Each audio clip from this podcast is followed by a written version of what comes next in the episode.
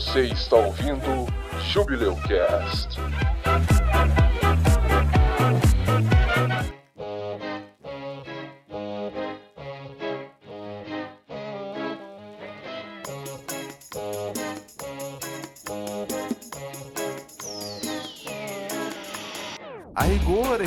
possível que ela viva de alga. Possível, a rigor, que ela seja né, ou herbívoro ou vegetariano. Só que a gente tá falando, né? Se a gente for fazer essa análise mesmo de tritões e sereias, a gente tá falando de predador alfa ali. Predador alfa tende a ser carnívoro ou onívoro, que é o caso dos seres humanos, por exemplo. A gente é onívoro. Então, se a gente for ser mais sincero, Assertivo com o negócio. É, o que, que ela devia comer? Os amigos dela. O quê? Chegou linguado e fala assim: Ô, ô, Ariel, você viu meu pai? Quê? Aí ela só comendo um. limpando uma espinha de peixe assim. Ari- Ariel, você viu meu pai? Sim, tava delicioso. Com choio, uma beleza. Ele pega, um, pega uma espinhazinha de peixe e limpa o dente assim, ó. Seu pai é aquele gostoso. Eu quero registrar aqui que a gente começou esse podcast falando de literatura, cultura e política. Agora, agora, no meio do programa, a gente já tá aqui destruindo a infância da galera. E, e destruindo a infância de verdade, não é destruir a infância. Ai, porque a sereia não é da raça que tal e tal e tal. Não, não, é destruindo a infância de verdade. A sereia comendo os próprios amigos.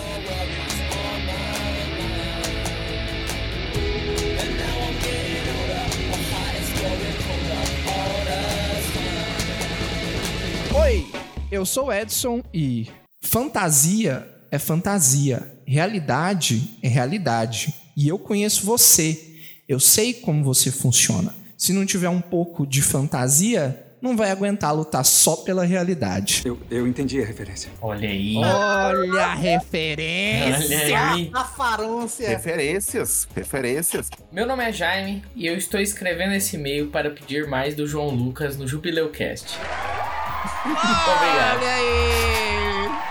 Oi, meu nome é Josias e eu também já joguei um jogo do período Sengoku e é muito massa. Isso não existe. Oi, meu nome é João Lucas e eu também estou escrevendo um e-mail para pedir mais do João Lucas no Jubileucast. Já temos dois e-mails, olha aí. Olha, tá virando trending, tá virando trending. E se você aí que está prestes a ouvir o episódio, mande a sua mensagem aí a favor do candidato João Lucas aí. Exatamente. Vai invadir o nosso Jubileucast e eu não tenho nada a reclamar desse cara, que esse Pode cara é agradecer, maravilhoso.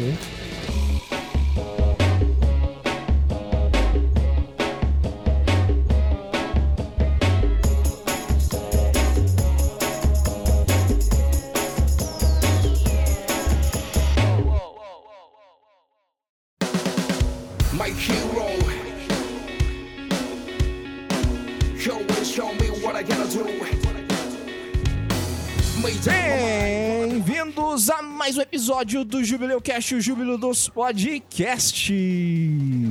E hoje, neste episódio extremamente especial, estamos com um convidado mais especial ainda, que é o João. Bom dia, gente. Eu sou João Lucas Contes Fraga, autor do livro Ninja Angel Sayuri 1, do livro Ninja Angel Sayuri 2 e do livro Ninja Angel Sayuri 3. Participei no- nas antologias Curso Fantásticos 1 e 2 e possivelmente na 3 também. Curso Fantástico, só pra explicar, é um concurso de contos que o pessoal ainda não sabe o que, que vai acontecer no 3, né?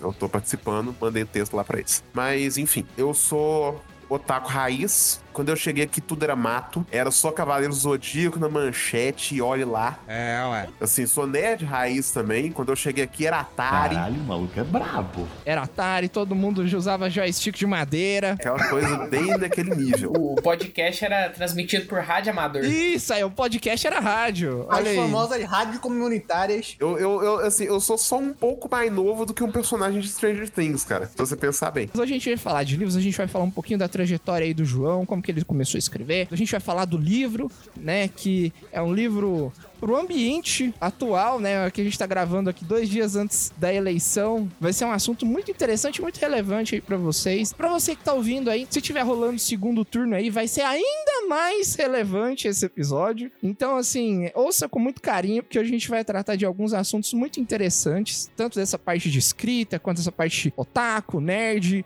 e também dessa, desses pontos interessantes aí em relação à eleição e alguns outros assuntos bem acalorados, espero. Antes da gente começar o programa, eu quero agradecer algum um pessoal lá que se engajou na última stream do Corvo News, que a gente tem alguns, algumas pessoas pra gente citar aqui, que é o Kozato, Otalink, a Aluada, que veio aqui e acompanhou a transmissão do Corvo News. Mas o que é o Corvo News? Você me pergunta. Corvo News é o nosso programa ao vivo que a gente tá fazendo quinzenalmente aqui na Twitch. A gente aborda as notícias mais quentes do mundo nerd, sobre jogos, filmes, séries. E você pode vir participar dessas gravações, pode vir ajudar a gente a comentar sobre esses assuntos tão legais aí, né? E é só você colar aqui com a gente na Twitch. Toda sexta-feira tem live, né? Corvo News é quinzenal. Uma sexta-feira tem Corvo News, outra sexta-feira tem Jubileu Cast. Então, se inscreva na nossa Twitch, se inscreva nas nossas redes sociais também, curta a gente, siga a gente lá, né? E sigam também o, o João, né? O João tem as redes sociais aí também, né, João? Você tem Instagram? O Instagram é arroba Ninja Angel Sayuri. Eu vou aproveitar aqui, né, Edson, você tinha falado da questão de que o livro ali aborda questões políticas. Bom, primeira coisa, né, se a gente tiver entre o primeiro e o segundo turno, né, se tiver segundo turno, que eu espero que não tenha, eu já vou falar aqui rasgado. Gente, bora tirar esse miliciano depravado e burro, muito burro, burro demais do poder. Por favor, por favorzinho. Por favor, eu nunca pedi nada pra vocês, por favor. É, não, eu por definição nunca pedi nada pra vocês, porque assim, a menos que você já tenha me visto e pra alguma casa, seja alguém pra quem eu tenha pedido alguma coisa. Mas se, se eu já tiver pedido alguma coisa pra vocês, eu peço outra. Tirem esse miliciano do poder. Assim, pra você que tá ouvindo, você não vai ter essa parte visual, mas os links pros livros do João, todos eles, todos da, da saga Ninja Angel Sayuri e os Contos Fantásticos, vão estar nos links desse episódio. Então, basta acessar o nosso site, bicodocorvo.com, e lá no post desse episódio, ou ir lá no link, né? na- Geralmente eu coloco nas descrições ali no Spotify e tal. Só você clicar no link que você vai ser direcionado para esses livros dele. E sim, pessoas, se vocês acham esquisito, ah, mas vocês nunca falaram de política? Pois é, chegou o dia, né? Chegou o dia e eu acho que nunca esteve tão pertinente a gente falar de política quanto hoje, né? Não só isso, né? Claro, né? A gente vai, vai abordar outras coisas, mas sim, hoje a gente vai falar sobre isso. Então, coloque seu cosplay, carregue seu ki e engatilhe a sua pistola espiritual, porque o episódio de hoje é o beijo no cocorô que você precisava. Vamos lá!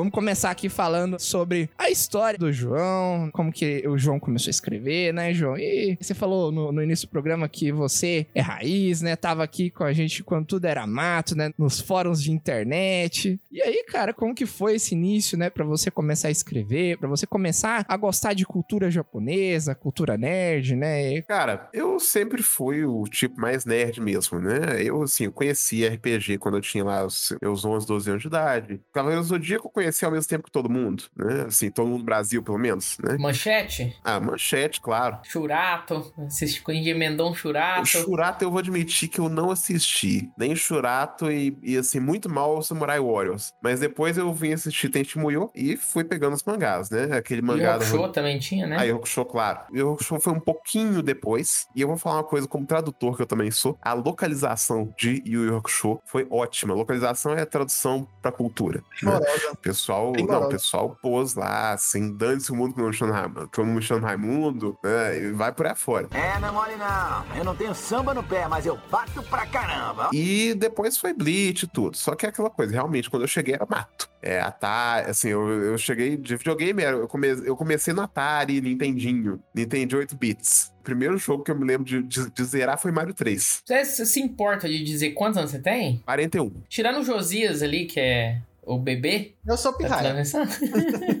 falando um pouco do livro, né? Daqui a pouco a gente vai ter um bloco falando só dele, mas eu acho que essas, essas raízes, né, de jogo de luta, de videogame, é um negócio que, que assim, eu vejo que é muito. Além de ser um, um, um pouco de nostalgia, né? Que pelo menos eu senti um pouco de espírito saudosista em, em certos aspectos do livro, eu senti que você dá muito valor pra essas raízes, né? Pra jogo de luta, eu vejo você fazendo referência a Street Fighter. Pô, cara, é. Pra quem foi em, em arcade, né, jogar Street Fighter, The King of Fighters também é um negócio que.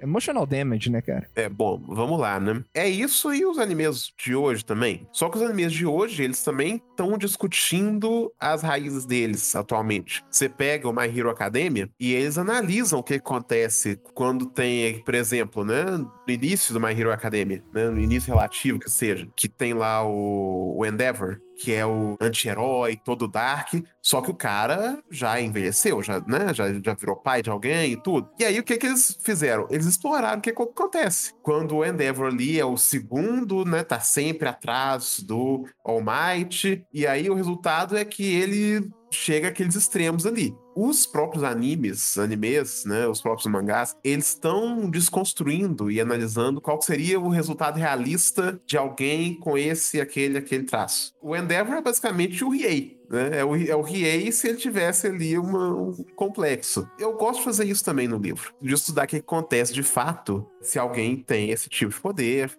especialmente se alguém tem esse tipo de poder no Brasil, porque o Brasil não funciona como o Japão. Você pega, é, assim, a Suzana, por exemplo, ela ganha poderes, só que, assim, parte da tática dela é uma tática, é e tem que ser uma tática social. Ela não resolve a coisa só na pancadaria, porque não é assim que a coisa funciona. O Yusuke não, não teria como se disfarçar de alguém ou, ou se passar por alguma coisa, usar os poderes dele ali como efeito especial. Desculpe dizer, mas francamente, alguém como o Yusuke não tem nem, nem estofo mental pra fazer isso. É, a massa cefálica ali já já passou longe. É uma coisa que o Kurama faria? Possivelmente. Só que não é uma coisa que o Yusuke faria. Só que a Suzana precisa fazer isso. Ela tenta aplicar clichês de anime na vida real com grau de sucesso variado. Isso foi, tipo, um negócio que você sabia desde mais cedo que você queria abordar numa história? Esse foi um aspecto que você, tipo assim, não, tenho essa história pra esse livro ou pra esse conto, não sei co- como que a história começou, mas eu quero abordar esse aspecto, sabe? Eu gosto de mexer com meta, é, assim, né? Metalinguagem, é, me- metaficção e tudo. É, vocês já leram, já viram meu livro, né? Eu converso muito com o leitor. Para a narrativa um pouco e, e analiso, né? Assim, naquele estilo meio do Lemon Snicket, do, de uma série de. Desventuras em série, né? Sim, isso, Desventuras em série. Eu, eu tava lembrando do título em inglês. Não tem problema não, acontece. A pessoa foi alfabetizada em inglês, ó. Não, eu sou tradutor, cara, é só cacuete mesmo, só que dá nisso, né? Eu faço essas análises, né? Assim, tanto pra desconstruir os clichês, como pra reconstruí-los em alguns aspectos. Porque a Suzana, ela tem esse sistema de valores do personagem de anime médio ali, né? Ela tem o sistema de valores aproximado, bem entendido, do Yusuke, por exemplo, do Goku, sem, claro, o componente da ingenuidade terminal do Goku. Então, achei legal, porque quando eu tava lendo, eu- as pessoas aí que me escutam, elas sabem que eu sou um grande fã de, de anime, né? 10 de 10. O seu ódio é lendário, ele já atravessou inclusive muitos países. Gosto muito. Comecei a, a ler seu livro, eu vi que você discute muito o anime. No começo eu pensei por que, que você tinha colocado essa estética de anime, né? Mas eu vi que me interessou bastante que você tem um discurso muito de realmente discutir esses clichês do anime. É meio o que faz o One Punch Man lá, né? De trabalhar um pouco o clichê, até dos problemas que tem, brincar com isso, trazer isso pra uma questão de comédia. Eu achei muito legal essa parte e eu acho que ajuda até quem não, não conhece anime, né? As pessoas às vezes- não conhecem a forma do anime, mas você explicando ali, já vem alguma, algum que ele viu na cabeça. Todo mundo viu Dragon Ball, todo mundo viu aqueles antigos. E eu acho que é muito interessante. Eu gostei muito disso na sua escrita também. E só complementando o que o Jaime falou aqui, é na parte da explicação da parte do- dos animes ou de cultura oriental, pra quem não conhece, as notas de rodapé são geniais, porque não é aquela nota de rodapé totalmente técnica, totalmente presa ao sentido da palavra, no pé da letra, como diria a minha avó.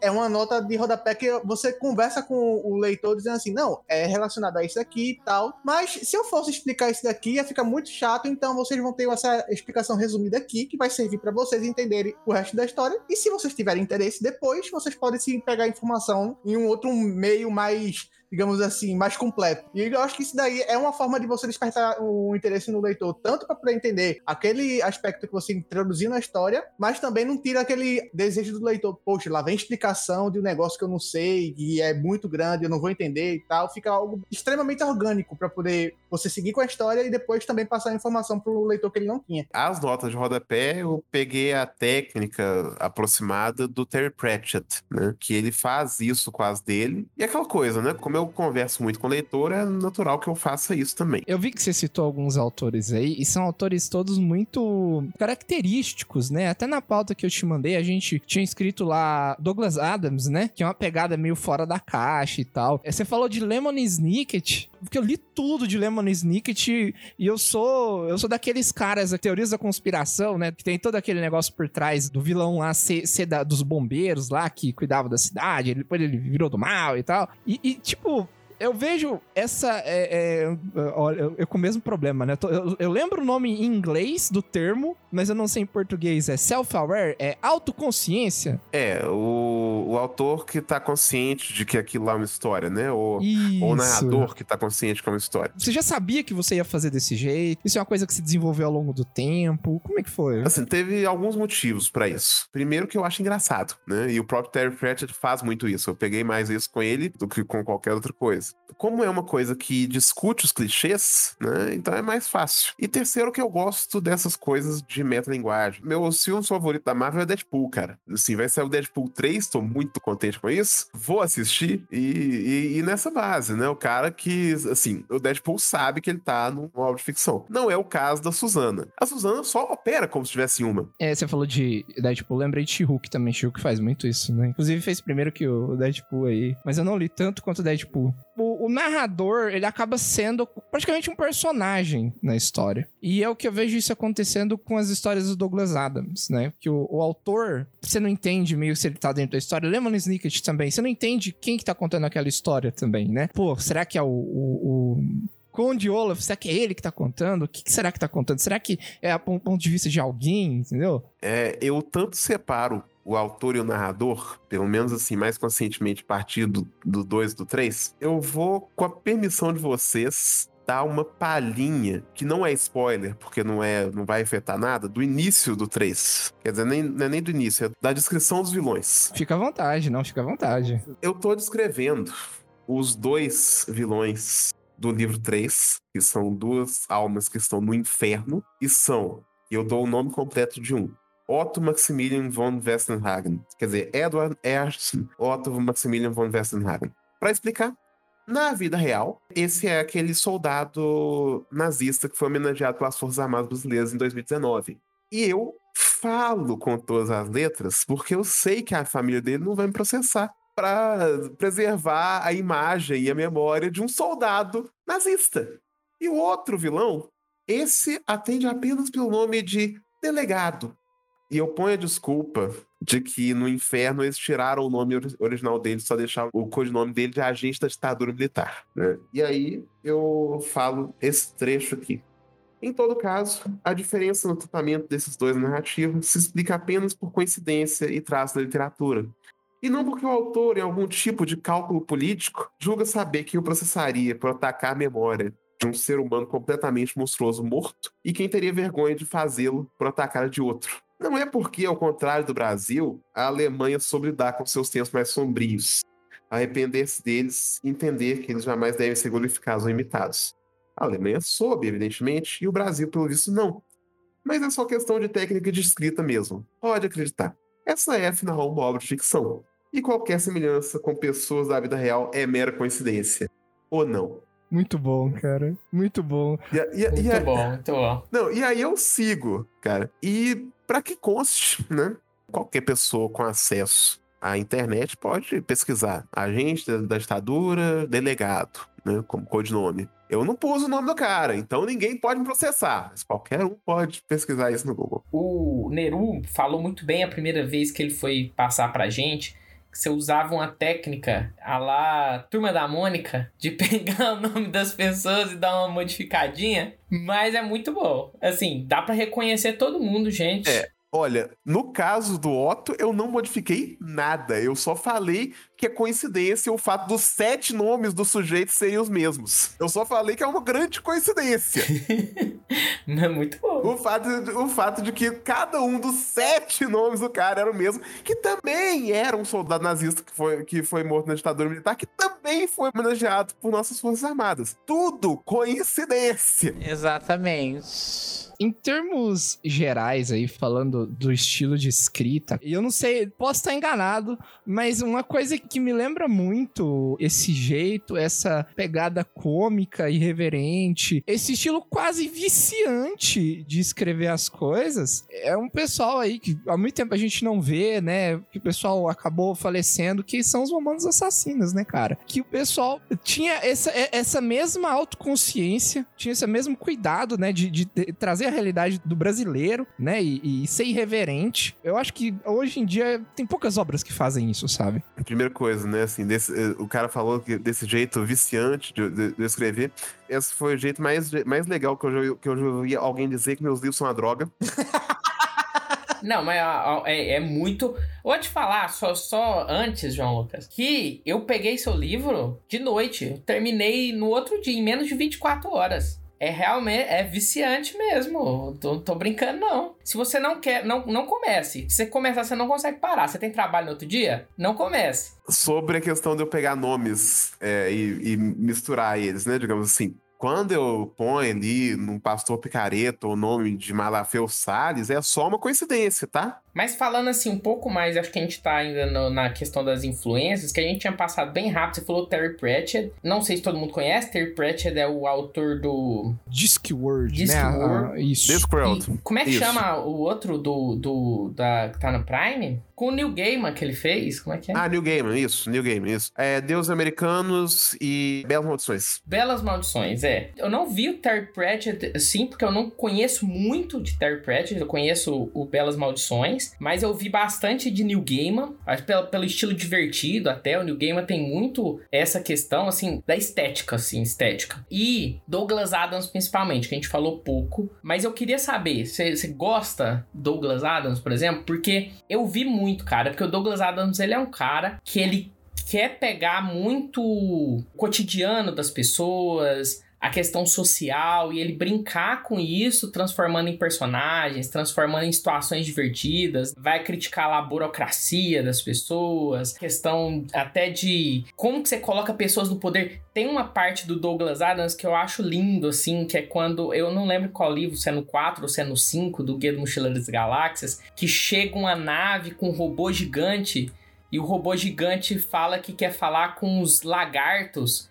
Eu quero falar com seus lagartos. A questão é que no planeta dele, né, os lagartos são os políticos. E todo mundo vota nos lagartos, porque senão um lagarto pior vai entrar no, no governo. Então é muito bom nessa questão né, de discutir os padrões da sociedade, os comportamentos humanos. E eu queria saber, você gosta? Você acha que você colocou bastante disso ou ficou como se fosse algo acidental, assim? Bom, vamos, vamos lá. Primeira coisa, sim, eu adoro Douglas Adams. Segunda coisa, caso estejamos no segundo turno, é votem no Lagarto, porque senão o Lagarto pior vai permanecer no governo. Mas sim, eu, eu conheço Douglas Adams, né? É, ele tem essa crítica também. O Douglas Adams e o Terry Pratchett, nesse ponto, são muito parecidos. Eles discutem esse tipo de coisa. Eu lembro do Pequenos Deuses, do Terry Pratchett, que o cara literalmente vai lá e discute a banalidade do mal, né? O conceito da Hannah Arendt, que é a pessoa que os piores crimes, eles, são, eles não são cometidos por grandes psicopatas malignos e tal, mas sim por um sujeito normal, de família, que simplesmente chega todo dia no trabalho dele com uma obrigação a cumprir. É, isso aí, é- isso aí, assim, claro que posto de outra forma, porque um é um, é um autor de ficção e a outra é uma filósofa, isso aí a Hannah Arendt descreveu, né? Que é a banalidade do mal. Ela descreveu isso como, como os soldados nazistas ali que, assim,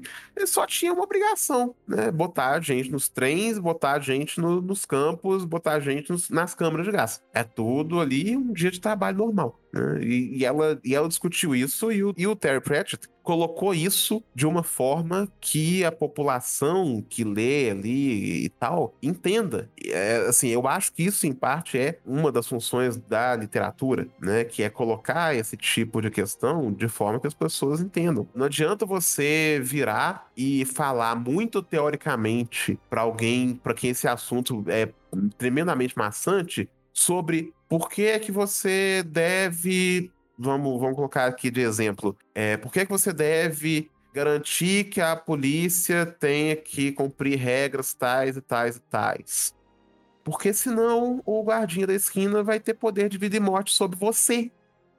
Só que, só que assim, a literatura serve para esclarecer isso para as pessoas para mostrar para as pessoas que elas devem sim questionar a autoridade em certos contextos e, e que tem questões ali teóricas importantes e práticas e, e assim questões teóricas que viram questões práticas e serve para mostrar para as pessoas que para ser um espelho da cultura das pessoas, né? Para colocar de uma forma um pouco um pouco mais menos rebuscada. Colocar é, assuntos importantes para serem discutidos de forma divertida, que vai trazer atenção, né? Isso. Isso é Isso. muito bom mesmo. A arte tem esse poder, né, de discutir as coisas de uma forma divertida, entrar até nas casas das pessoas que não gostam de discutir, discutir política, né? Existe um motivo pelo qual se a gente pegar né, novamente, o Bolsonaro odeia o Chico Buarque, odeia as, as artes de forma geral, os artistas de forma geral. Existe um motivo pelo qual o pessoal berra, ah, Lei Rouanet, com, com, a, com a veemência de uma criança que, que viu o bicho papão.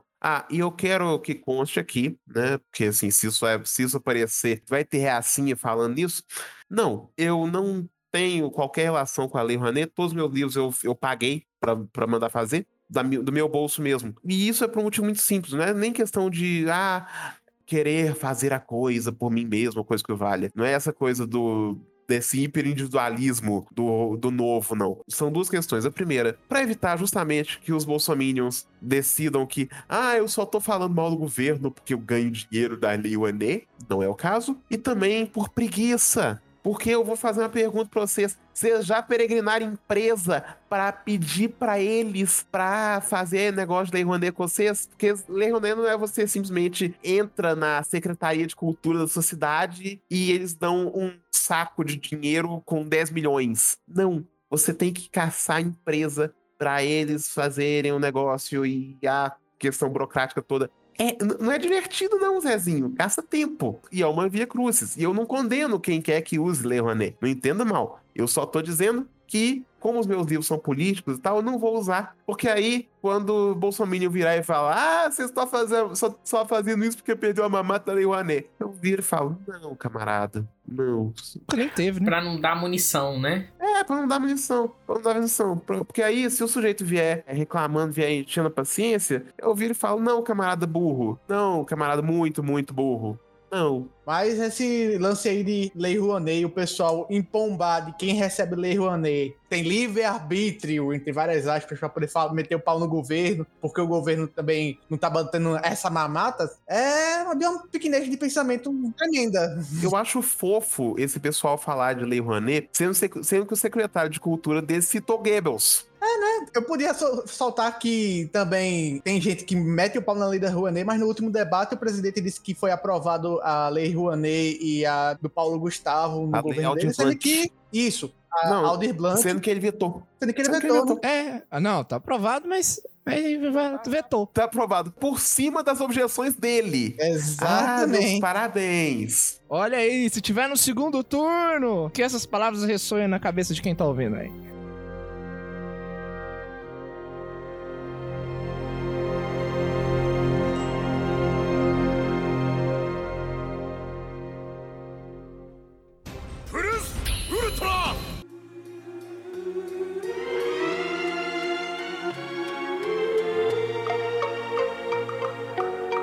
Agora a gente vai falar sobre esta saga de livros aí que está tornando o Brasil mais bonito, as nossas vidas mais ricas e nossas perspectivas políticas mais afiadas, né? Então, vamos começar falando aqui do mundo, né? Do, do mundo de Ninja Angel Sayuri, né? Desse primeiro volume aí, A Lenda da Otaku, né? Vamos começar com uma sinopse aí. Mas é boa, boa, é verdade, verdade, verdade, muito bom. É, Você tem ela aí pronta aí pra ler? Eu não. Porra, cara. 15 anos de curso. Eu vou consultar minha versão do Kindle que tem uma sinopse atrás do livro. Você acha que ela é boa? Eu espero que ela seja boa, cara, porque foi eu que escrevi esse sinopse também. Então ela é ótima, tá aprovada pelo ator. Vamos lá. Suzana Izumo, uma nerd e fã de desenhos japoneses, sempre sonhou com mundos fantásticos e aventuras. E, como não podia deixar de acontecer em um livro destes, seu desejo é realizado. Ela morre atropelada e sua amiga a devolve à vida, colocando seu coração em um vaso mágico e milenar. O tipo de artefato que sempre tem um dono maligno, poderoso e muito interessado em recuperá-lo.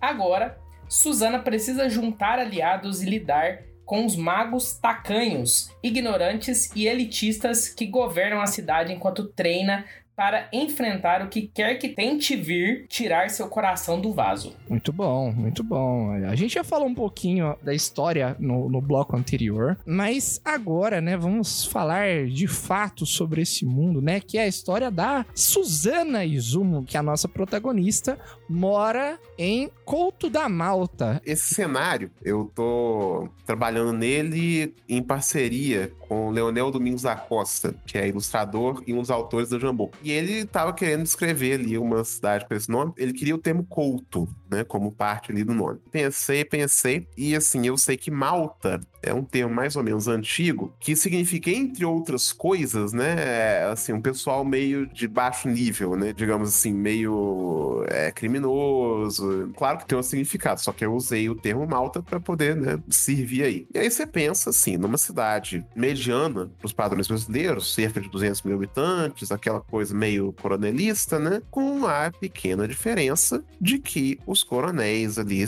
secretamente são magos, né? A cidade tem ali sua própria fonte de energia mágica. Eles se convergiram nela por alguns outros motivos ali que vão ser discutidos mais pra frente no livro. Como eu próprio falo no livro 2, né? Couto da Malta, em alguns aspectos, é o Brasil. Se a elite soubesse magia. Eu fiz o possível para fazer a cidade um microcosmo com magia, claro, né? Porque é fantasia urbana do Brasil. Mas eu vi que Couto da Malta, além de ser essa cidade que você descreveu, ela é meio que um resumo também, né? Não só de um lugar no Brasil, né? Mas é porque eu vejo Minas ali, eu vejo São Paulo, eu vejo Rio Grande do Sul, eu vejo, sei lá, Pernambuco, sabe? Recife. São sentimentos assim que são muito característicos, sabe? Eu não sei se foi essa, se foi a intenção também de colocar isso também, sabe? Eu deliberadamente não descrevi o estado onde Couto da Malta fica, para além de ser um estado com litoral. E vou aproveitar e fazer um comentário breve, né? A cidade que eu faço alusão direta, eu faço no livro 2, que é quando a Suzana vem a Belo Horizonte para participar de um torneio de luta mágica, bem na base de Street Fighter e de Rock Show. O livro 2 é, se chama Briga de Rua por um motivo. E no livro 2 eu descrevo lá lugares de Belo Horizonte mesmo, né, o bairro Santa Teresa, Savassi, enfim, não sei se vocês já vieram. Sei que um de vocês, pelo menos, é de outra cidade. Eu não sei de onde vocês são. Estou morando em Uberaba, mas sou de Ituiutaba, o Jaime está em Ituiutaba, né? A gente é do Triângulo Mineiro. Mas assim, eu confesso que eu não tive a- o prazer de visitar Belo Horizonte ainda, andar pelas ruelinhas e, e ruas. Se vocês vierem, por favor, me avisem, que eu vou ficar feliz em dar um tour pra vocês, especialmente dos lugares onde ela lutou no livro 2. Eita! Aí sim! Eu aí peguei sim. lugares reais. Ela tem algumas praças. Eu não vou dizer o número pra não dar spoiler, mas ela tem ali lugares reais que ela luta, que a pessoa que é de Belo Horizonte ou que já visitou, enfim, né, que lê o livro pode pegar e pensar assim: ah, tá, foi aqui que rolou tal e tal e tal coisa. É, eu acho que quem conhece tem um a mais, né? Um plus. Eu já fui em BH, mas não conheço muito, não. Andei ali no, no, no centro, que é organizar. Na parte de, de fora tem que pegar não sei quantos ônibus. Não sei isso, porque eu, eu morei muito tempo em Uberlândia. Eu achava o sistema lá de ônibus muito bem organizado. De BH eu não entendia nada. Você pega um ônibus, deve sair, tem que pegar outro. não entendia nada. Belo Horizonte, sim, eu, eu amo minha cidade, só que o fato é que tem a cidade dentro da contorno e tem a cidade fora da contorno, a Avenida Contorno, que contorna uma parte da cidade, parte central. A cidade dentro da contorno é toda planejada, toda ali com quadrados, tudo, tudo muito definido, né? Linhas geométricas. E eu vou recitar aqui de cabeça um trecho do livro 2, a malha urbana de fora da contorno parece ter sido feita com carinho e cuidado pela mãe terra e pelo pai acaso.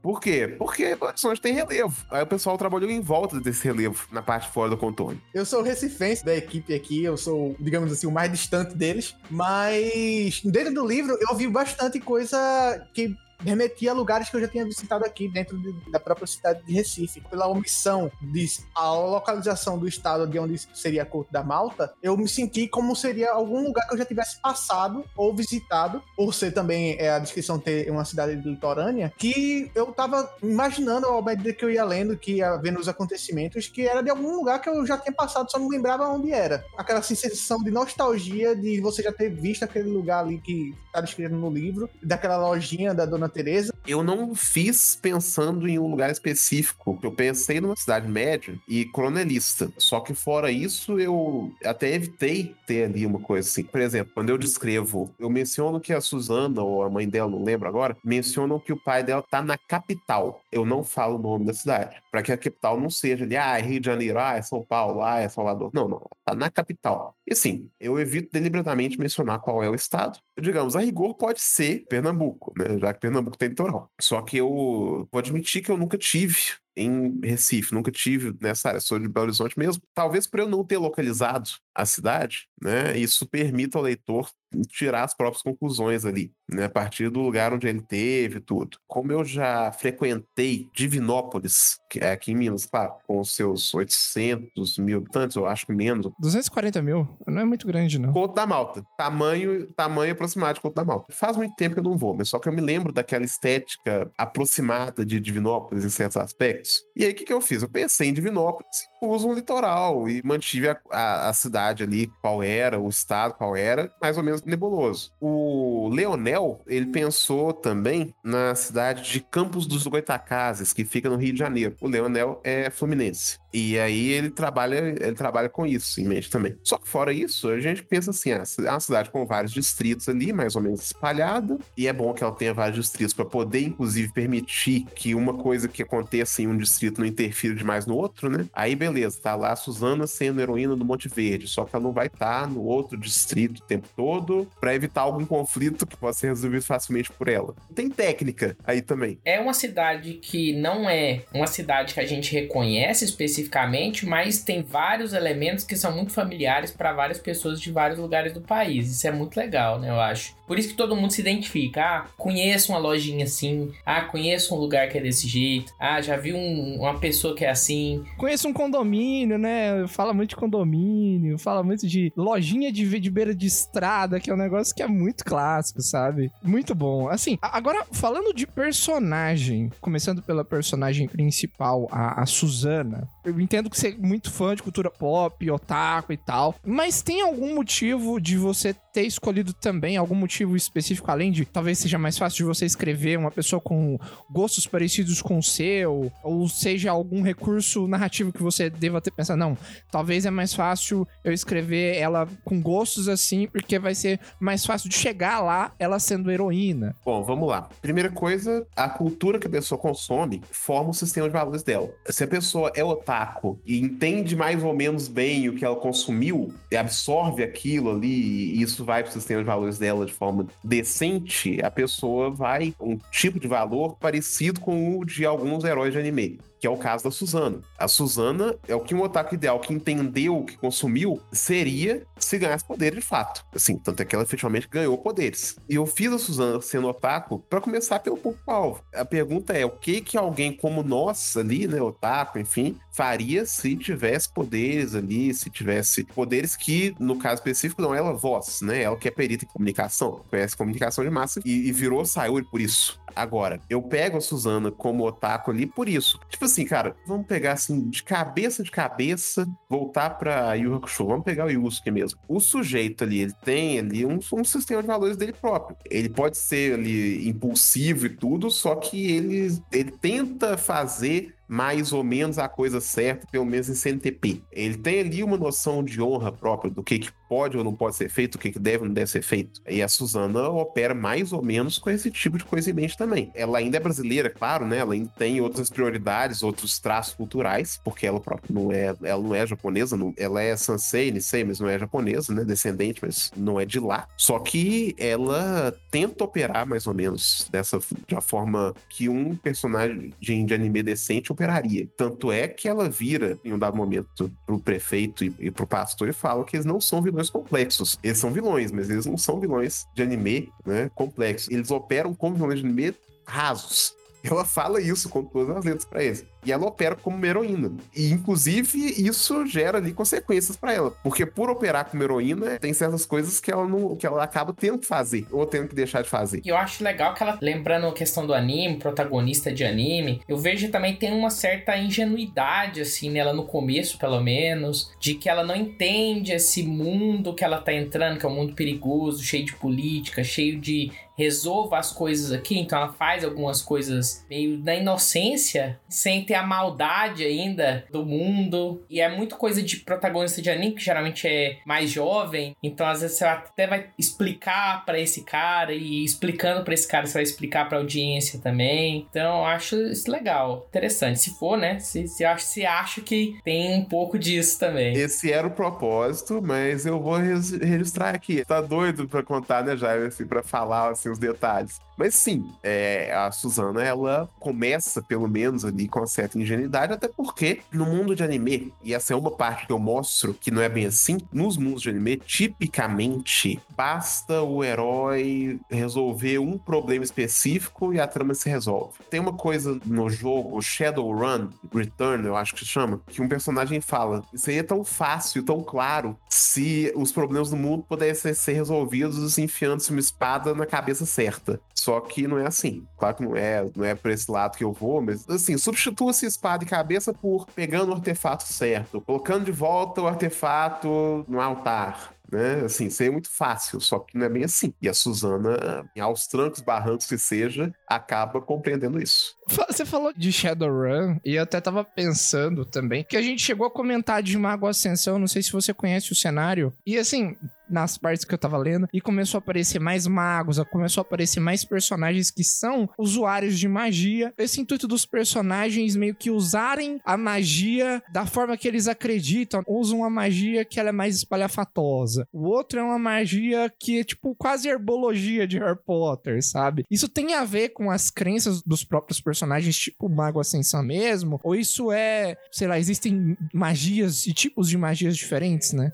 Assim, eu vou dar os detalhes mais ou menos, né? Os magos têm ali poderes ou afinidades deles técnicas lá deles. Eles não, não é como Mago Ascensão que o pessoal simplesmente, né, por exemplo, o cara que é da Irmandade Akasha eh, simplesmente nega que a magia do cultista do Êxtase funciona. Assim, eu acho isso meio errado em Mago Ascensão se a gente considerar por isso que eles estão enxergando aquilo, aquilo acontecer. Eles têm ali seus conhecimentos, né, eles conseguem até transferir, tem ali uns momentos que, que eles vão ser transferidos e tudo. Os magos têm lá suas próprias afinidades? Eu não entro muito em mérito assim, ah, se isso vem da personalidade ou não vem e tal. A gente pega, né, vamos dizer, ah, o Miro é ilusionista, é um malandro ilusionista, até combina, tudo bem. É, só que se a gente pegar o Altair, né, que é o mago do ar, né, que é todo aquele, que é um egomaníaco, o cara é bacana, só que ele é um egomaníaco. Só que aí você pensa, ó, não é necessariamente a porra o elemento mais berrante, seria alguma coisa de luz, por exemplo, que poderia fazer, se a gente pegasse, né, por personalidade. Só que aí a questão de afinidade, de poderes, tudo é meio, assim, digamos, ela é aleatória mais ou menos, só que ela é tão aleatória quanto eu preciso preciso. Mas tem, tipo, a ver com a crença da, da pessoa, tipo, a, a Yuyan passa pra Sayuri que é, é Ki. Não, não, isso, é, isso aí é uma questão de diferença entre magia ocidental e oriental. Ah. Magia oriental é interna, ela, ela, opera por dentro da pessoa, digamos assim. Você pega e pensa num personagem de um Street Fighter da vida. O Ki é uma coisa que vem do próprio indivíduo, pode dar Hadouken, mas não tem como fazer aparecer fogo do nada lá fora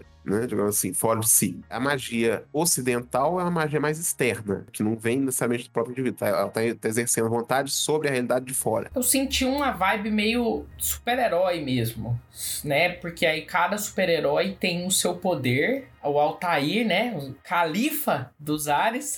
Califa Ele dos tem- ventos. Ele tem o poder do, do vento. E aí ele ah, tem vários poderes do vento, meio tempestade, assim. O Altair, ele é um caso ali, né? Que assim, primeiro, sim, tem um componente ali de superpoderes, só que são estudados. Tanto é que ele fala que ele obteve lições de um aeromante mesmo, de um mago do ar. E ficou bom na coisa e desenvolveu um ego. Ele gosta de colecionar títulos e inven- inventar títulos pra si próprio. Só que o problema de lidar com ele é o fato de que ele pode bancar, velho. É o famoso babaca com, com capacidade, né? O babaca que é só pra babaca.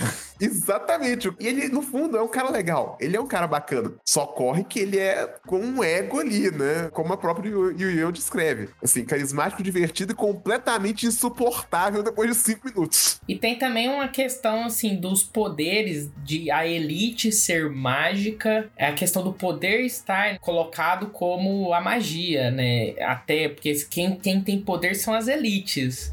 Mais ou menos. Mais ou menos. O Fernando, por exemplo, ele não é das elites, nem, nem de longe. E as próprias elites, eu, por enquanto, ainda, no livro 1, pelo menos, não pus elas muito conjurando muita coisa, ou coisa que vai. São mágicas e tudo, só que, pelo simples fato de serem elites, né? Tipicamente tem outros instrumentos mundanos para se lidar com a coisa. O sujeito não precisa entrar na casa de alguém rifando bola de fogo se ele pudesse simplesmente mandar um jagunço, dar um sumiço na pessoa. Então tem esse componente aí. Agora, Code da Malta tem magia ambiente própria. Diante disso, isso tem suas consequências, inclusive, né, sobre o fato de que vai ter magos na cidade. Agora, a magia em si não é questão de crença, é questão ali ou de aptidão, ou de personalidade, ou mesmo de que chance que o cara teve pra pra aprender. Eu vou admitir aqui que eu não preparei a backstory toda do Altair, por exemplo. Só que se a gente pegar e pensar, ah, o Altair conheceu o Mago do Ar. Ele poderia ser o Mago do Fogo tão bom quanto se ele tivesse conhecido o Mago do Fogo primeiro. É, e aí ele talvez fosse muito mais destrutivo, se a gente considerar por um instante a maneira como ele opera. Um sujeito que veste uma capa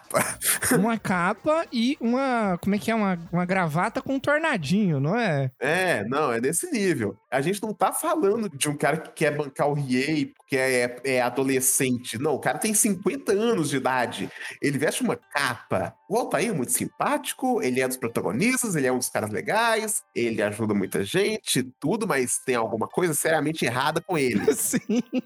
E o cara é psicólogo, então é bem provável que ele saiba que tem alguma coisa profundamente errada com ele, mas tá pouco se lixando. Por quê? Porque é divertido. A cereja do bolo é o psicólogo. Agora, eu vou falar uma coisa. Eu pus essa profissão no Altair por dois motivos. Primeiro, porque no, no, no Sayuri 1, né, tem aquele filho da puta do RH. Eu vou, inclusive, pedir que esse trecho vocês mantenham na gravação. Eu- esse trecho que é de de utilidade pública. Para todos que estiverem ouvindo. Se vocês tiverem um sujeito eh, de, de RH ou psicólogo de escola ou coisa que valha, que eh, de forma indevida fique lutando para convencer você de que você é culpado por bullying que sofre, ou por assédio que sofre, ou por agressão que sofre, né? Esse lance de culpar a vítima para preservar a instituição, levem um celular quando vocês forem conversar com o cara e gravem. Dá aquela gravadinha de leve. Serviço de utilidade pública, eu escrevi isso no livro com isso em mente e tô deixando isso falado e peço a vocês que mantenham. Nas palavras de A.S. Neves, tem que manter isso aí, viu? Meu Deus, cara, não, mas vai ficar. Eu me senti muito, muito, muito no lugar da, da Suzana naquela conversa com a RH. Porque, assim, eu já passei por muita empresa e, pô, cara, aquilo lá é. Aquilo lá é regular, né? Imagino. Sim. É regular, cara. Não, sim, com Pois certeza. é. Mas aí, assim, por que, que eu pus Altair de psicólogo? Pra, pra mostrar que nem todo psicólogo é que nem o filho da puta da RH. Tudo bem que o Altair é um egomaníaco, só que ele é um, só que ele é um egomaníaco bonzinho. Mas é um maníaco legal. Você gosta dele. É, é, é o personagem que eu mais gostei, João. Ele também enche a bola de todo mundo, ele não enche a bola só de si, né? Ô, João, eu espero que você não mate ele nos próximos livros aí. Cara, Não, não prometo. Não. calma, não, não prometo nada, mas eu vou dizer o seguinte: se eu um dia matar ele, vai ser foda. E vai ser, vai ser uma morte digna dele. Eu não vou simplesmente botar o califa dos ares tomando um balaço na testa e morrendo. É a morte pra ir pra Valhalla, né? Pra ir pra Valhalla e. e- É nessa é. base. É nessa Morte- base. Morte guerra. Cara, Eu baseei o Altair em parte em um personagem específico do Deep Space Nine, que é o Gideon Sayatek. Ele era um, um formador, criador de planetas, né? Ele era um terraformador de planetas. E o sujeito tinha esse ego também. Assim, sempre todo bombástico, todo assim, nossa, quanto eu sou foda. No final do Deep Space Nine, ele morre, mas ele morre tacando a própria nave no sol pra livrar uma, a esposa dele, que por cultura interna lá dela não pode se divorciar, dele próprio. E ele morre fazendo isso, assim, pra acender um sol. E as últimas palavras dele são: faça-se a luz. Caralho, o maluco é brabo. E todo entusiasmado e falando ali de boa. A morte dele não é uma morte triste. Pega e fala: Fica de olho na tela, capitão. Você não vai ter a chance de ver isso de novo. Faça-se a luz! E taca a nave no sol e reacende a porra do sol. Nossa, cara. Que, de onde que é isso? Isso é de jogo ou é de. É Deep Space Nine. É a série do, do Jornada das Estrelas. Ah, sim, sim. E a morte do cara, assim, ele liberta a própria esposa, exercita ali o próprio ego, né? E mostra, assim, pra todo mundo quanto ele é foda. E a última palavra dele é citando Deus, velho. Muito bom, muito bom, cara. Nosso bloco de agora já tá chegando no fim. Eu acho que pra gente fechar aqui, que a gente já tá falando de personagem que a gente gosta aqui, quero saber qual é o seu personagem favorito, João. Vou fazer você escolher entre seus filhos. Ai, Nossa, bicho. Honestamente, não sei. Eu vou dizer aqui. Ah, não, isso eu não posso entrar no meio. Eu não posso entrar em detalhes do livro 2. Eita, preula. Tá, vou pegar do livro Não, 1. mas pode dar um. Dá um resuminho dela, né? um preview aí, né? É. Se- o, pro- o o problema é que se eu der preview, eu vou dar spoiler, velho. Ah, então é melhor pegar do 1 mesmo.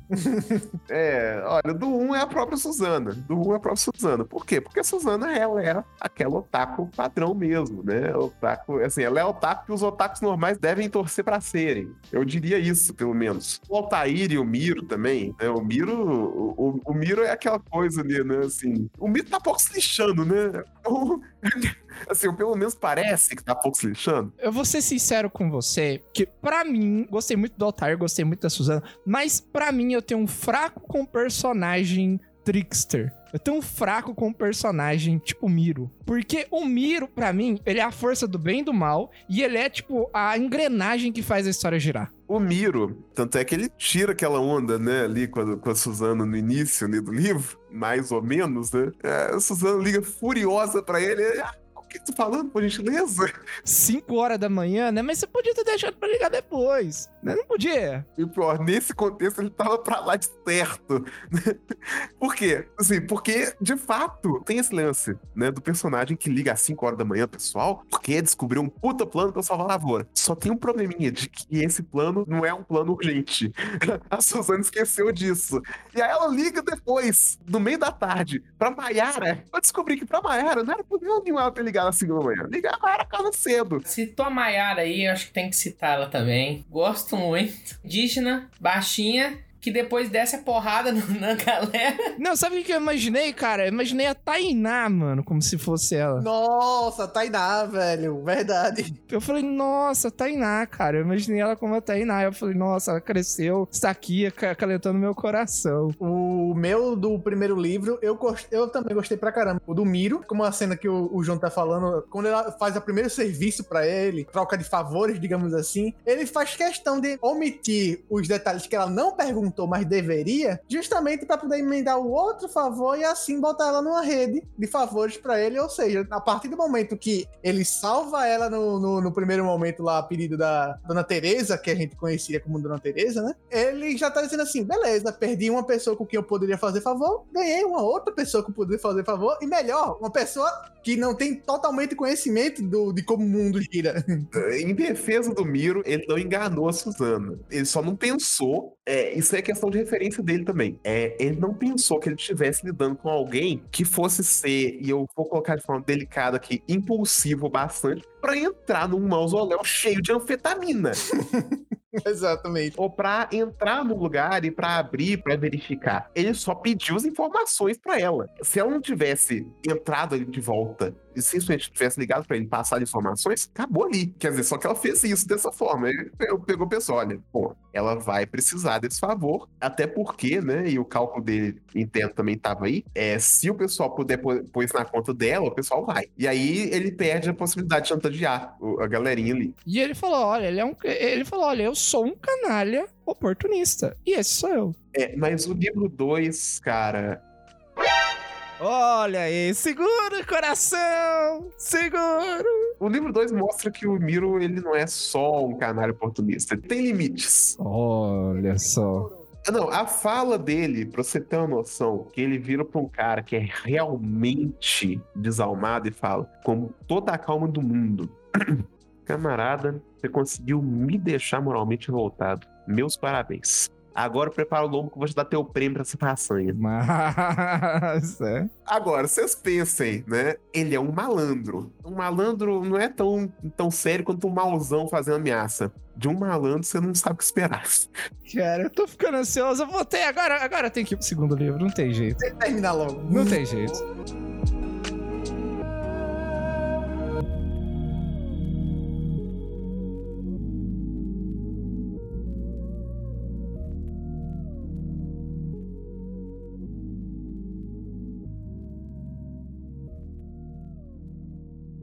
A flor tem que ser de cerejeira e o homem tem que ser coabara.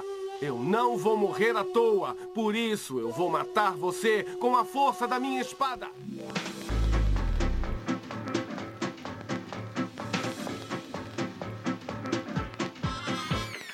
Vamos agora pro último bloco, que é a parte mais técnica do negócio. né? Vamos agora abordar alguns temas aí bem interessantes também. Além de ser aspecto do livro, também a gente tá falando de estilo de escrita, né? A gente tá falando de como é ser um, um autor independente. A gente vai abordar esses assuntos. Sabe? Eu acho que liga muito bem com o que a gente tava falando no último bloco, dos personagens, da história da Susana. É uma coisa que a gente falou, inclusive, no episódio de Star Wars, que a gente tem isso muito bem definido na- nas histórias de Star Wars, que é a jornada do herói. A jornada do herói, que é um, um aspecto muito interessante aí que a gente vê é, adaptado em filme, série, livro aí. E você seguiu algum aspecto cíclico da jornada do herói? Você se inspirou em algo dessa teoria? Segui por alguns motivos, né? Pra começar, porque realmente é uma estrutura boa. Também, assim, meu primeiro livro, né? Então convinha que eu, que eu realmente uma, assim, uma seguida. Ah, mas é formulário. Só funciona, né? E de mais a mais, tem ali uma estrutura decente tudo. Eu sigo isso nos livros de forma geral. Enfim, monomito, aquela coisa básica, né? No começo do, do livro, você aborda muito as questões sociais ali dos personagens. Você fala sobre o personagem que é o cara do RH, que tá preocupado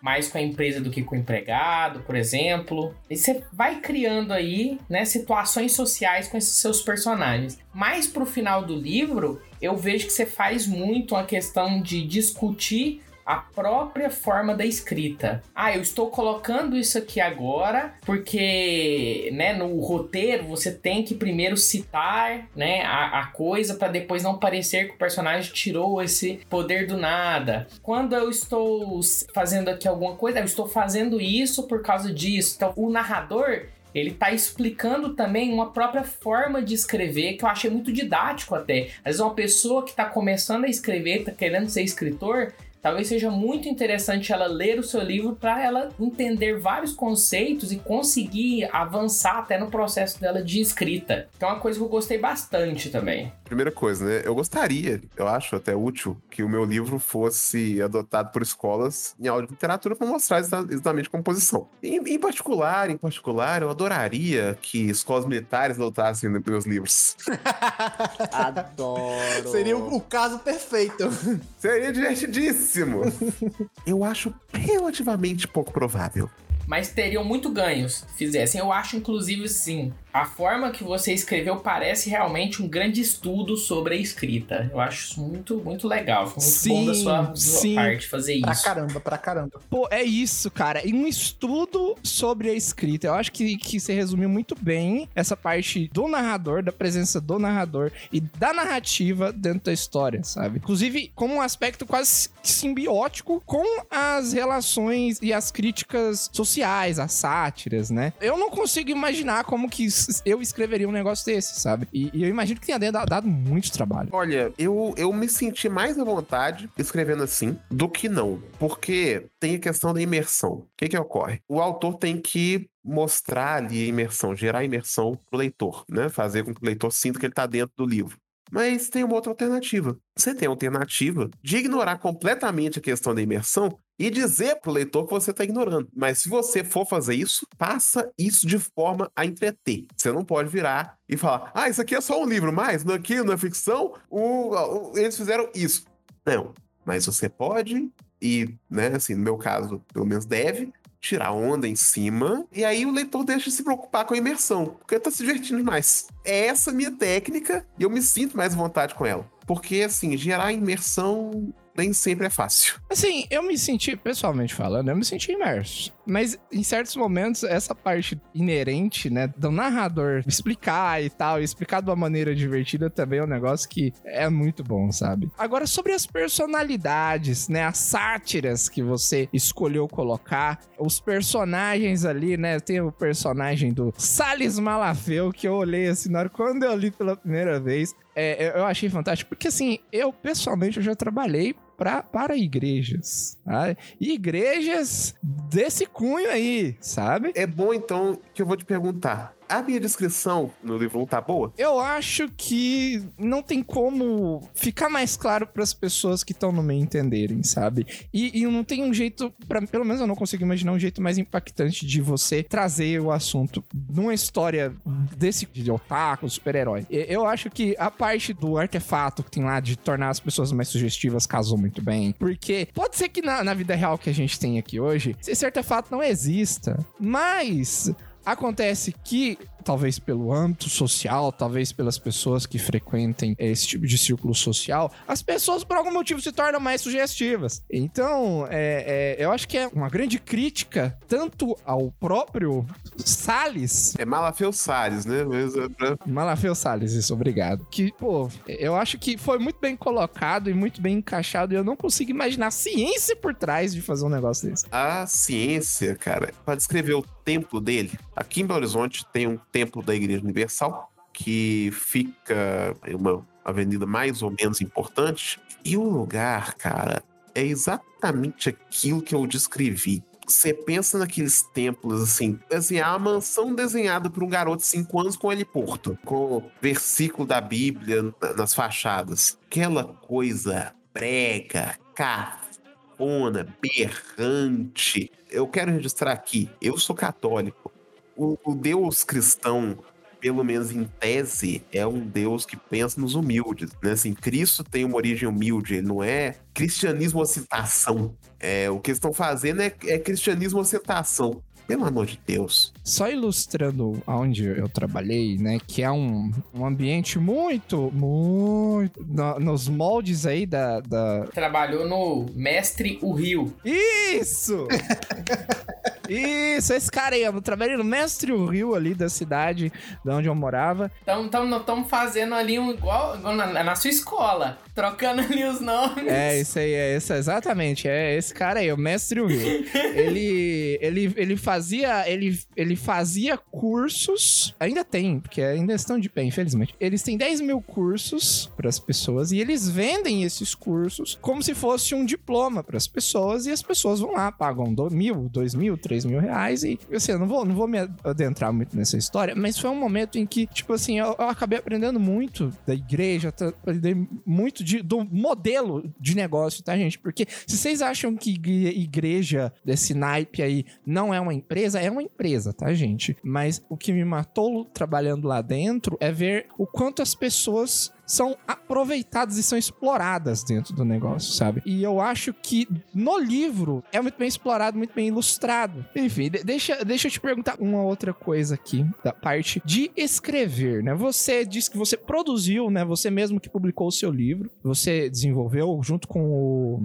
Desculpa, o. o- O, o Leonel, ele inclusive foi quem desenhou as capas muito bem, por sinal. Muito boa, arte fantástica, né? E eu queria que você contasse mais de como que é ser um escritor independente, né? As dificuldades, como que é publicar o próprio livro, quais foram os desafios que você enfrentou. Vamos lá, né? Se você não tem editora, né, você tem que se virar para resolver ali os problemas. Então é aquela coisa assim, você tem que ficar em cima de capista, de revisão, de diagramação e de, de impressão. Você tem que pagar tudo, né? Claro. E você tem que ficar acompanhando. E você tem que cuidar da sua própria publicidade, você se vira. Tô com um assessor de publicidade muito bom, o cara conseguiu me botar no Bienal, conseguiu me botar na leitura, né? Conseguiu, enfim. De resto, produção, pessoa se vira, você tem, você tem que ficar ali é, focando tudo, né? Seja seu próprio chefe, né? Digamos assim. Eu acho engraçado, né? Esse discurso do pessoal do novo, partido novo, né? Desse pessoal de aços motivacional e tudo. Ah, seja você seu próprio chefe, faça você mesmo, aquele individualismo e tudo. O pessoal romantiza isso de um jeito tão engraçado que eu sou tradutor também. Eu sou o sujeito que é o próprio chefe dele também, né? Por definição. O cara que lida ali com o mercado e tal, e coisa, coisa e tal. Não é simples, não. Não é pra qualquer um que simplesmente, ah, basta você se esforçar. Não, é uma coisa que você tem que penar. Não é bonito. Entendeu? Não é uma coisa assim, simplesinha e tudo. Você pena. É aquela coisa. Quem vai produzir independente tem que produzir tudo. Ou tem que acompanhar tudo, pelo menos, né? Claro. Bem entendido que eu tenho uma gráfica excelente, eu tenho uma equipe excelente, assim, equipe em termos, né? Mas enfim, é assim, eu tenho um capista excelente, eu tenho uma gráfica excelente, eu tenho um diagramador excelente. O pessoal é ótimo, só que você tem que acompanhar. perguntar uma coisa, então, assim. Digamos que eu fosse um escritor desses iniciante que tá te ouvindo aqui agora. Me fala qual que seria assim o seu conselho pra esse cara lançar um livro como você lançou. O que, que você faria? Como? O que, que você fez, no caso, né? Pra chegar lá. Que, que, qual que é um caminho que ele pode seguir? Em primeiro lugar, uma coisa que eu recomendo muito como escritor iniciante é escrever um livro. Eu acho, eu acho essa parte uma parte mais ou menos importante do processo. Primeiro escreve um livro. Mas, para além disso, escreve, passa por betagem. Que é assim, passa por gente ali que você confie, para eles dizerem o que eles acharam do livro, o que, que tá bom, o que, que precisa melhorar. Edita, passa por betagem de novo, edita. Quando tiver bom, aí você começa a procurar na internet, assim. Ou diagramador, ou você faz a diagramação você mesmo, capista, mesma coisa, e gráfica. Bom, gráfica você provavelmente não vai poder fazer por você mesmo. Então você pesquisa na internet uma gráfica decente. Eu uso a Letras e Versos do Rio de Janeiro. É um pessoal ali tranquilo, eles fazem ali barato, eles cumprem o prazo direitinho, pessoal bacana. E eles cobram um preço que atende um escritor de primeira viagem. E é isso. A minha recomendação é essa. Você tem que ir olhando, você tem que tentar garantir a qualidade do seu material com a betagem, né? Com leitores beta que te digam né, o que que tá bom, o que que precisa melhorar. Outra coisa que, que o seu livro mesmo usou é esse caminho online, né? Do e-book, da Amazon. Como é que funciona? Você consegue dizer pra gente assim, um resumo? Olha, a Amazon ou faz diagramação, você paga alguém pra fazer o KDP, que é o, o arquivo, né? E aí você faz upload na Amazon. Isso aí você tem que olhar no próprio site dela. Não, não tem como né, fazer o passo a passo né, da Amazon aqui. Né? Mas Só que você olha lá, o site tá em português. É tudo muito tranquilo.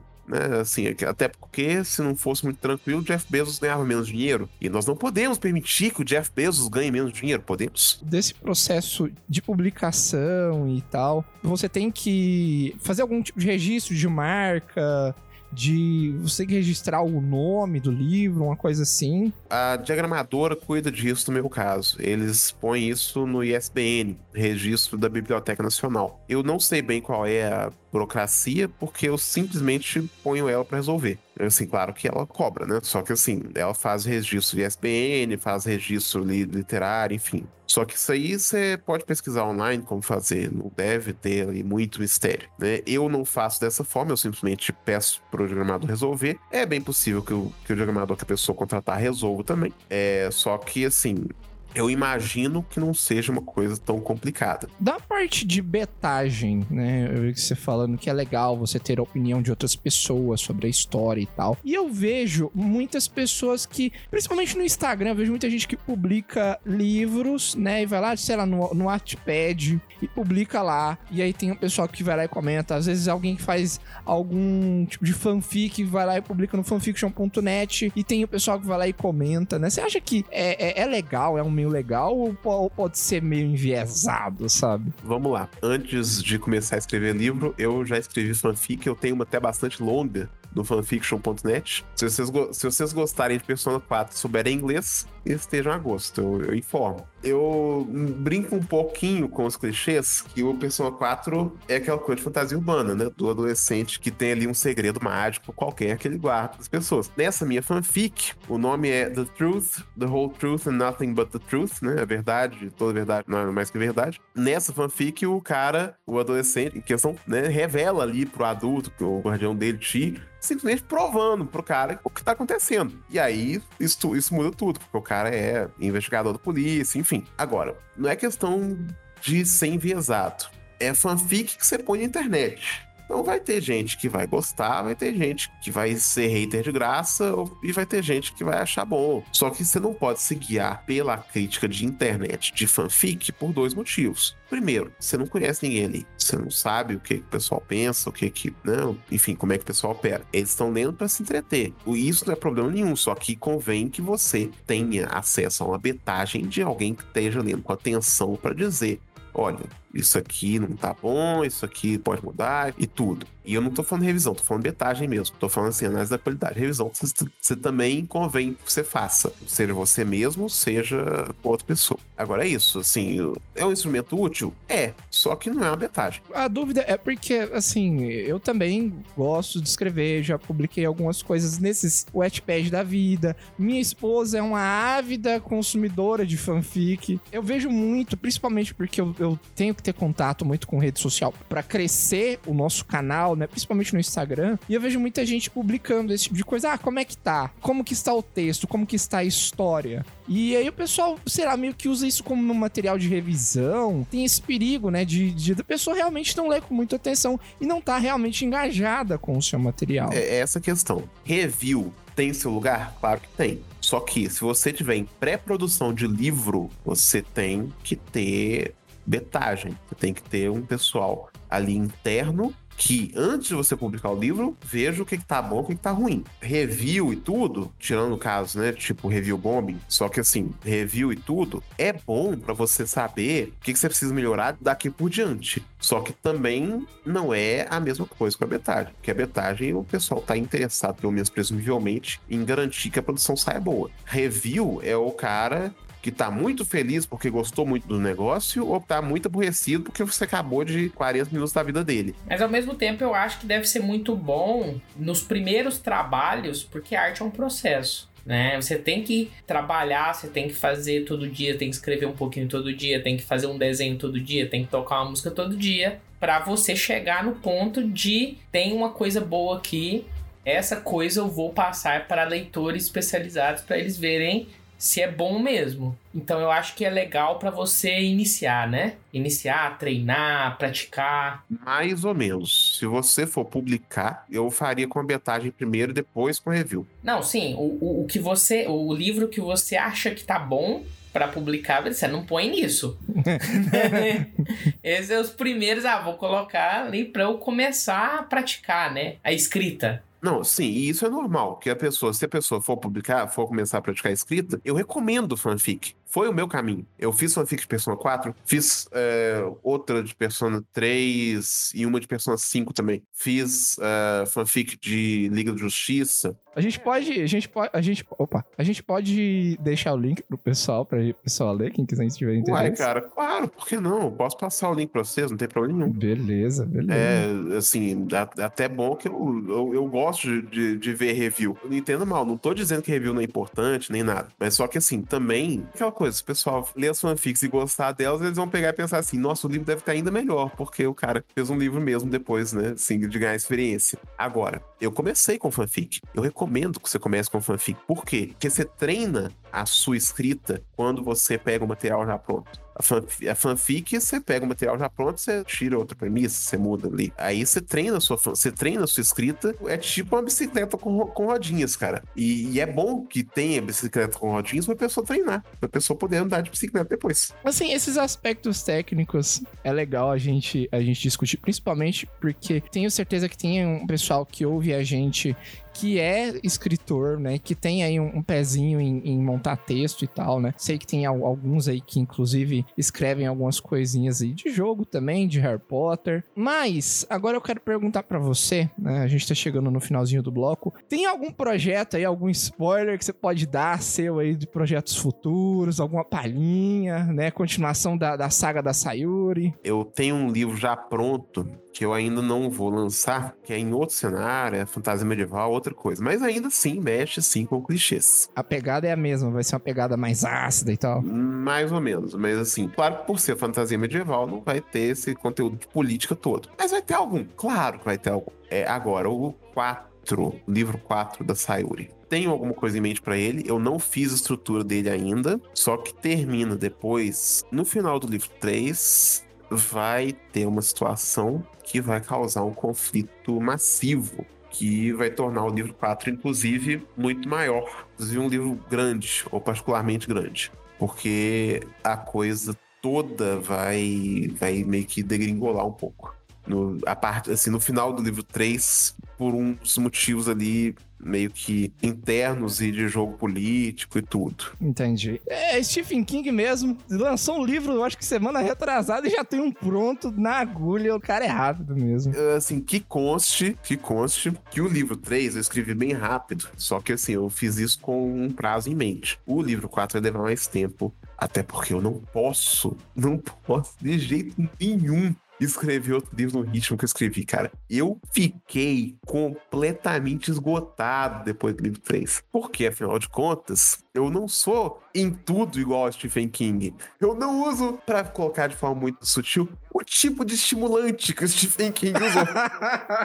eu não quero acordar um belo dia e perceber que eu terminei meu livro com o tipo de coisa que o Stephen King pôs no It. Jesus Cristo. Por favor, não. O João, ele é muito traumatizado com It é, mesmo, cara, né? É mesmo, é. o trauma você percebe, né? Transparece. Não é trauma nenhum. Eu quero fazer uma pergunta, eu quero uma resposta bem direta. O meu livro tem lado político. Vamos supor que eu dei uma de Stephen King em alguns meus livros. O que, que vocês acham que vai acontecer? Os lagartos, né, vão cair de braçada, né? Acho que é isso. Não, então, acho, que, que gente... é isso. Assim, João Lucas, não, não conhecia seu trabalho, mas a partir desse primeiro aí que eu li, quero ler todos os outros. Vou aí nos próximos dias começar aí os próximos. O 2, pelo menos, agora eu tenho que começar. O primeiro eu li muito rápido. Eu achei, assim, sensacional, muito bom. Parabéns, assim mesmo. Obrigado. Muito divertido, muito leve, muito fácil de ler. Pra explicar, né? É uma light novel. É, o que é, que é a light novel? É um tipo de literatura que é feito para ser leve mesmo. Light novel é, aquela, é aquele é, tipo de modelo do, do, japonês, né? De literatura rápida ali, de leitura leve. É o, é, é o equivalente a young adult aqui, né? Jovens adultos. É muito legal que você tem um ritmo muito bom. É um. Você tem um ritmo assim de você terminar um capítulo e você querer ler o próximo. Porque não, eu tenho que saber o que vai acontecer aqui. E não pare. Você lê o primeiro. Aí você lê o capítulo, você quer ler o próximo. Aí você lê o capítulo, você quer ler o próximo. Aí quando você vê, você já acabou o livro. Ainda bem que tem mais dois. Acontece um negócio muito parecido comigo, mas quando eu leio o Dan Brown, eu também fico cheirado na droga, igual eu fico lendo os livros do João, sabe? É aquela coisa, né? Às, às vezes o indivíduo tá louco no Dan Brown.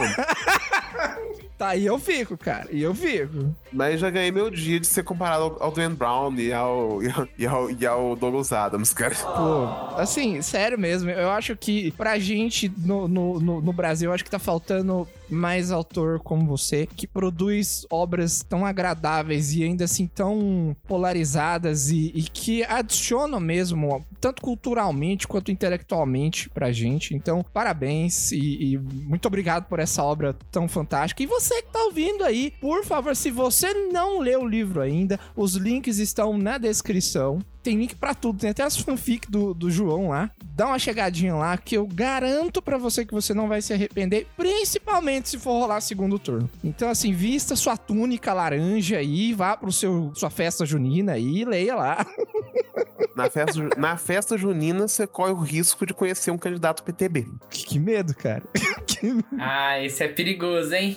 Que Esse medo. é perigoso. Que medo, que medo. Assim, é aquela coisa, né? Assim, é o tipo da referência que vai durar só uns três dias, né? Mas fazer o quê? Mas vai doer por toda a eternidade. Nossa, poético isso aí. Candidato padre, padre Kelson, Clayton, Klingon. eu ouvi hoje uma, eu ouvi hoje Padre Klingon, cara, e foi uma assim, foi, foi lindo. Cara, melhor candidata Bolsonaro. É, candidato a Bolsonaro, mas pelo, mas pelo menos, mas pelo menos a Simone Tebet se desculpou, né? Pô, ela falou, olha, não quero te ofender, né? Não, até porque, até porque as duas, as duas pelo visto são, são realmente amigas. O computador deu tela azul da morte, eu tive que reviver ele. Candidato Josias, suas considerações finais, você tem um minuto e meio. Primeiramente, Deus. Pa... Não, Caralho. Nossa! Nossa, não me mata, Josias! Não me mata! É zoeira, é zoeira. É aquela coisa, né? Eu fiz esse comentário e eu mereci. Nossa! Esse comentário foi meu banquete de consequências. A vingança veio a cavalo, eu mereci ouvir essa. Vocês dois é que só é que não mereceram. Vocês dois só foram ali uma casualidade da guerra. Eu mereci. Como é que fala? É laranja?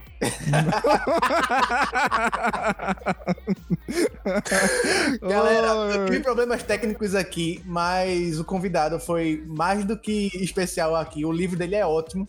Leiam, se vocês puderem comprar, comprem também. Eu tô viciado nesse livro, é, uma- é realmente uma droga. Eu vou terminar esse livro, se brincar, esse final de semana. O primeiro, já vou emendar no segundo. João, muito obrigado pela presença aqui, cara. Você acrescentou pra caramba a minha visão que eu tinha sobre a questão dos universos de escritores independentes sobre escritores do Brasil, independentes especificamente, sobre toda esse- essa forma de escrever bastante autoral sua, por mais que você tenha algumas influências de outros escritores, sejam nacionais ou internacionais, que é um otaku, um nerd, mas também um grande escritor, e eu vejo que você vai longe nesse seu caminho, nessas suas obras que você está escrevendo com tanto amor, com tanto carinho, para um público que não é muito aficionado com a cultura pop, mas quer ler alguma coisa que foge muito do- dos padrões que a gente tem hoje em dia, de coisas rebuscadas ou com linguagem difícil. É uma, com uma leitura leve, uma leitura divertida, mas que também faz a gente pensar bastante, principalmente com o cenário político de hoje em dia. Isso aí. Eu quero agradecer a todos pela oportunidade e, como eu falei, tô sempre às ordens. Muito obrigado.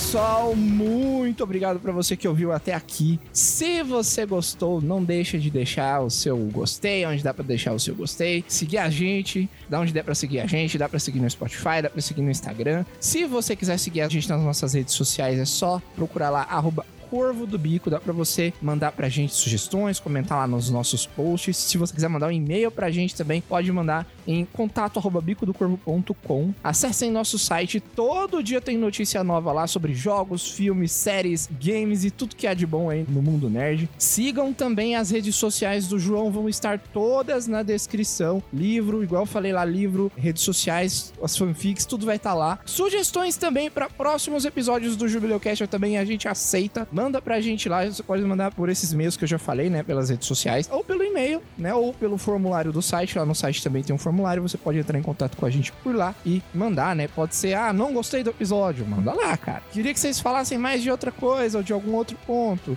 Quero ver o João de volta no Jubileu Cast. Pode mandar, pode mandar que a gente aceita com muito carinho esses feedbacks aí. Se for hater também, pode, pode mandar também, porque aí o algoritmo adora, vê que tá, tá engajando, aí vai que vai. E é isso, pessoal. De novo, João, obrigado por- pela sua presença, muito obrigado por ter aceitado. Tô- estou muito feliz e vai ficar um episódio fantástico. Eu, eu agradeço vocês por terem me convidado. Como eu falei, né? Assim, o, o meu, meu nome é Lucas, o meu link de Instagram é arroba Ninja Angel Sayuri. Né? Ninja Angel saiu tudo junto. O livro pode ser facilmente encontrado na Amazon ou nas livrarias Leitura, que é a livraria principal de Belo Horizonte, né? O livro 1 e o 2 estão na livraria Leitura já. O 3 provavelmente vai estar em breve. E o 3 eu vou colocar na Amazon em breve também. O 3 eu tenho para vender eu próprio também. Se vocês quiserem entrar em contato comigo, podemos negociar. Eu tenho volumes dele, estão aí disponíveis. Muito obrigado. É isso aí, tá negociando droga mesmo no Jubileucast. é que isso coisa maravilhosa. Livraria Leitura, é isso mesmo, né? É a livraria Leitura. Leitura.com.br pra você acessar o site lá. Isso. E assim, se o pessoal realmente quiser que eu volte, por favor, por favor, digam que querem que eu volte. Assim, ah, que- queremos ver mais o João, entendeu? Queremos que o João seja onipresente em todas as mídias. E eu poderei finalmente conquistar o mundo. O que, que vamos fazer hoje à noite, João? Ai, que Essa frase ficou meio estranha, fora de contexto. Opa, opa, é mesmo, Então, droga! eu não queria que você envergonhasse nosso convidado aqui, Nossa, ao vivo. Não, olha, eu quero registrar aqui que eu até te acho bem apessoado, entendeu? Só que. Só que assim, eu, Eu te estou acho muito simpático. Clarice, essa foi pra você. Ainda bem que a Clarice não tá aqui, cara, senão... Não... Eu, eu também tenho certeza que a Clarice deve ser muito simpática. O problema é a minha integridade física. Mas vamos terminar aqui este episódio. Um grande abraço pra vocês. Tchau! Até logo.